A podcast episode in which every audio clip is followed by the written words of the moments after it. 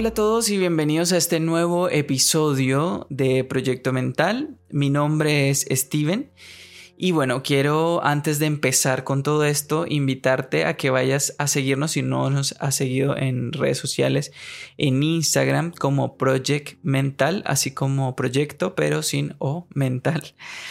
Eh, y también puedes eh, agregarte a nuestro canal de Telegram como Proyecto Mental. Bueno, y vamos a estar hablando de un tema bastante particular que le vamos a llamar los vampiros emocionales, pero tiene que ver más desde el punto de la manipulación y también cómo muchas veces accedemos a esto. Empecemos con la terminología de los vampiros, ¿ya? Eh, ¿De dónde nace toda esta palabra? ¿Dónde viene todo este mito? Los vampiros vienen de un mito demasiado antiguo, desde Egipto hasta las civilizaciones más modernas, lo vemos porque nos encanta ver y nos fascinamos con cada historia que vemos en Netflix, por ejemplo. Pero también hemos conocido terminologías como de vampiros energéticos, yo sé que lo han escuchado bastante, vampiros del dinero o en este caso vampiros emocionales, que es nuestro foco, ¿ya? Le vamos a poner este nombre a toda acción de manipulación en la que nos sentimos decaídos muchas veces por tratar con este tipo de personas. Pero tengamos claro que la manipulación en cierto modo y en cierto punto es muy mala, no es positiva para ninguna persona. Ahora sí, les cuento un poco. Eh, decidí hablar de este tema porque hace unos días eh, estaba hablando con una compañera de la universidad sobre que muchas veces nos sentimos un poco bajoneados cuando terminamos de hablar con ciertas personas. Entonces nos preguntamos el por qué pasaba esto, me puse a investigar un poco y me di cuenta que existen varios estudios que hablan de que existen una manipulación y para que pueda proceder esta manipulación deben existir dos roles, dos roles, el manipulado y el manipulador. ¿Ya? En este ejercicio, para que haya, digamos, este ejercicio de manipulación, debe haber un medio, que el cual puede ser por un texto, por un diálogo, una llamada, una canción, o simplemente una forma de activar nuestro modelo mental, que ya vamos a hablar un poquito más adelante sobre eso. Bueno, entonces en pocas palabras, existen muchas formas de manipulación. Déjenme decirles que primero, para que entendamos el perfil de una persona manipuladora, debemos entender como primera acción que no todas las personas son conscientes de que están manipulando y tampoco no todas las personas son conscientes de que están siendo manipuladas. ¿Ya? Entonces, antes de odiar a las personas con las que sientas esta identificación, es bueno que primero eh, entendamos que muchas de las personas no son conscientes con esta acción, ¿ya? Entendamos que estos vampiros emocionales, como su discurso principal, es que el mundo tiene la culpa de absolutamente todo, que todo ha sido injusto para ellos, que finalmente alguien más debe hacerse cargo de sus necesidades. Hablo en general, no solamente desde la parte monetaria. Y en este caso vamos a hablar de las necesidades emocionales, ¿ya? Estos vampiros emocionales buscan que les escuchen, necesitan descargarse y de esta forma llegar a pedirte algo en algún punto. Y terminas accediendo por compasión o porque finalmente no tienes opción, ¿ya? Porque lo necesitas hacer o porque te vas a sentir culpable después. Es un punto que vamos a tratar después. Entendamos que estas, para ponernos en contexto, estas personas son las típicas personas que siempre te buscan cuando necesitan descargarse por algo, cuando han pasado mal una situación y cuando no tienen eh, finalmente a nadie más que acudir que siempre a esa persona a la que saben que van a conseguir algo en algún momento. Así que vuelvo a repetir, no todas las personas son conscientes de estos y mi idea es que tú seas consciente para que logres identificar esto y poder decir en algún punto, hey, yo no quiero esto y voy a decir que no porque finalmente estoy accediendo a una dinámica de manipulación. ¿ya? Existen muchas formas de manipulación, pero en este punto vamos a hablar de esas personas que te hacen sentir un poco culpable si no les ayuda. Nosotros los seres humanos contamos con modelos mentales y estos modelos son como también cómo concibimos la realidad, cómo interpretamos las acciones y también trascienden a nuestros ideales. Estos modelos mentales se encuentran en nuestra memoria episódica y se estarán preguntando, ¿qué rayos es la memoria episódica? Bueno, es donde están todos nuestros contenidos, aquellos eventos relevantes que tenemos tanto como individuos, o sea, individuales, o también como eh, socialmente. Por ejemplo, una noticia eh, del mundo cuando se, se dio cuenta del 9-11, que todo el mundo lo supo, lo vivió, lo recuerda, los que estuvieron obviamente en ese tiempo. O también la típica acción compartida que puede ser un amigo que te ayudó a levantarte el día que te caíste, y el día que tuviste un mal día y estuvo ahí para ti. Y probablemente sientas gran empatía con ese amigo cuando recuerdes dicha situación. Pero bueno, ¿qué tiene que ver esto con la manipulación? Tiene que ver mucho, ya que entendiste lo de los modelos mentales que se refiere a todos los recuerdos, a todo lo que se activa, a todos nuestros ideales, a cómo eh, percibimos la realidad de cierta forma. Nosotros podemos tener distintos modelos mentales bien sea por una situación, por una época o por también un círculo de personas. Podemos activar estos modelos mentales cuando estamos con estas personas porque estamos activando recuerdos, ideales y cosas que hayamos también experimentado con estas personas. ¿Ya? Entonces, los manipuladores para conseguir lo que quieren suelen activar, no siempre es conscientemente, estos modelos mentales para conseguir lo que necesitan. Y te voy a poner un ejemplo.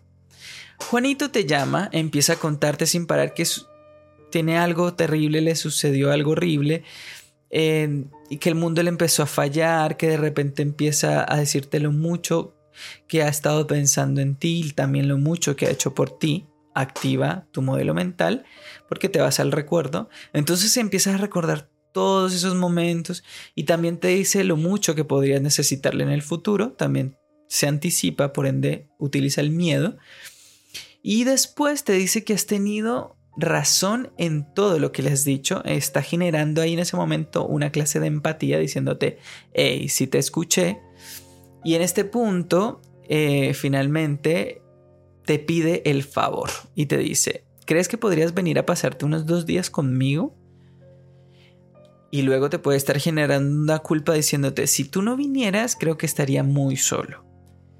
Los amigos hacen esas cosas, ¿verdad? Yo nunca te he pedido nada, pero ahora sí lo necesito.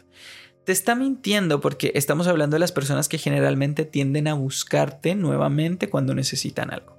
Entonces, probablemente te está pidiendo algo y ya te lo ha pedido muchas veces, pero obviamente no es, no es consciente o simplemente no quiere ser consciente de que ya te pidió algo. Para que entendamos este ejemplo, es importante que sepamos que los manipuladores siempre buscan esta compasión por ellos y empiezan atendiendo con pequeños sí. Entonces tú le vas diciendo, oye, ¿recuerdas tal cosa? Sí.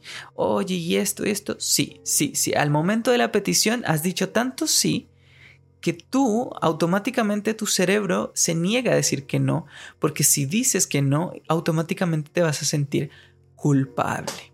Y ahí tenemos el problema de por qué terminamos accediendo cuando después decimos por qué acepté si no era lo que quería. Y es porque hay una estrategia detrás. Y esta estrategia, como te digo, puede ser inconsciente o consciente en algunos casos. Vamos a ver otro ejemplo. Te llama María y te dice, hola, ¿cómo estás? ¿Todo bien? Eh, Tú le respondes quizás sí y tú le dices, entonces te va a responder con demasiadas cosas. He estado muy saturada, agobiada, tengo ganas de tirar la toalla, ojalá estuvieras aquí para contarte todo. Y peor es que justo ahora me estoy mudando. ¿Tú crees que podrías venir a ayudarme eh, a subir una lavadora? Entonces tú finalmente ya has empatizado pues con toda la novela que te contó, dijiste, ah, hoy, bueno, ok, pobrecita, vamos a ayudarle, en verdad necesita ayuda levantando esta lavadora, no va a poder conseguir a nadie más porque por algo me lo está pidiendo a mí. Empiezas a concluir un montón de cosas con tal de empatizar y poder em, argumentar tu sí. Entonces, puedes estar muy ocupado, pero después de todo esto vas a decir, sí, ok, vamos. Vas, le ayudas y resulta que terminas organizándole todos los muebles de su mudanza. ¿Por qué? Dirás, pero ¿por qué si yo solo venía una lavadora? Porque es una forma en la que terminas accediendo a estas personas. Lo peor es que hay gente que no se da cuenta de esto y está tan acostumbrada a vivirlo que finalmente lo pasa como algo normal. Entonces, tenemos que entender que los vampiros emocionales buscan hacerte sentir responsable y hacerte sentir culpable de tomar una decisión para que no puedas pensártela dos veces, sino que digas, hey, sí, ¿ya? Sí, pasa que muchas veces también eh, tendemos a confundir que el brindar ayuda significa responsabilizarnos de otras cosas. En estos casos hablamos de favores, uno emocional y uno físico, ¿ya? Está bien, accediste al físico, no te sentiste mal por eso, pero muchas veces los emocionales tienen que ver con que se descargan tanto contigo y tú tienes muchas cosas que terminas sobrepensando las cosas que te acaban de contar, te sientes estresado o estresada y quieres finalmente necesitas salir de ese contexto y no encuentras quizá con quién soltarte, ¿ya? O puedes que encuentres con alguien con quien soltarte, pero te sientes también como, pero no, no quiero cargar a la gente. Entonces empezamos a saturarnos, a responsabilizarnos de cosas que no nos competen en esos momentos. Por eso es muy importante que entiendas que no puedes solucionarle la vida a todas las personas y en específico a estas personas que siempre te buscan para eso ya que cada persona es responsable de sus emociones, también de su forma de actuar y por ende de sus decisiones. No se te haga extraño que estés rodeado de personas en las que de cierto modo hay muchas que ya que personas que están saturadas y que finalmente sientan esta necesidad de descargarse contigo todo el tiempo y es porque ya han tenido esta dinámica y no la han roto antes. Entonces, ¿por qué terminamos cansados? Y agotados de estas personas.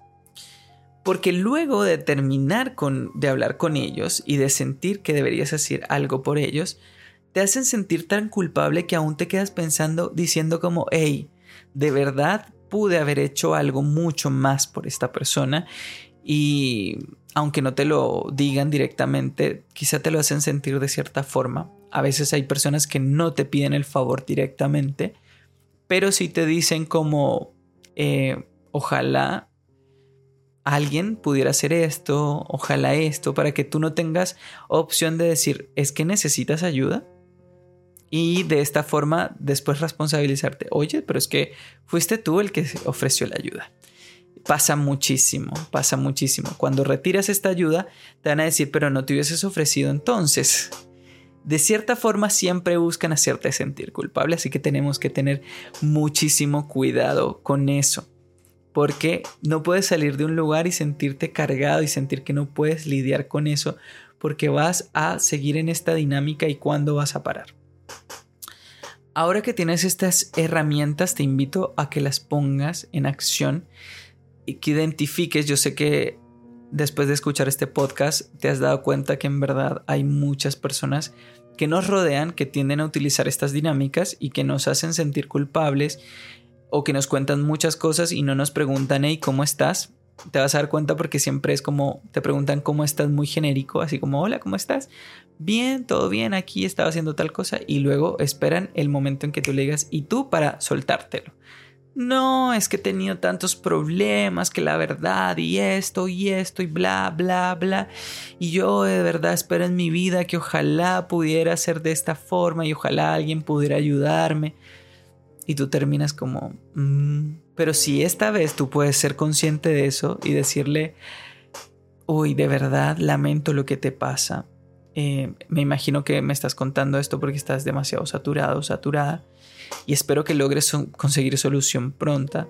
En este momento no podría ayudarte, no puedo prestarte dinero, tampoco puedo ofrecerte una ayuda así como que de ir a tu casa, pero bueno, espero poder estar pendiente de ti, quizá te devuelva un llamado mañana. Bueno, ahí lo vemos porque la verdad es que yo estoy demasiado ocupado también, he tenido un día mal.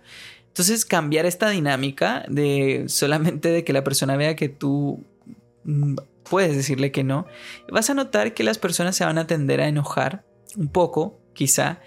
Van a decir como, ah, ok, y te corten la conversación y finalmente se despidan. Bueno, para ti mejor, pero si aún así eh, puede proseguir esta persona, es importante que sepamos decirle, no puedo.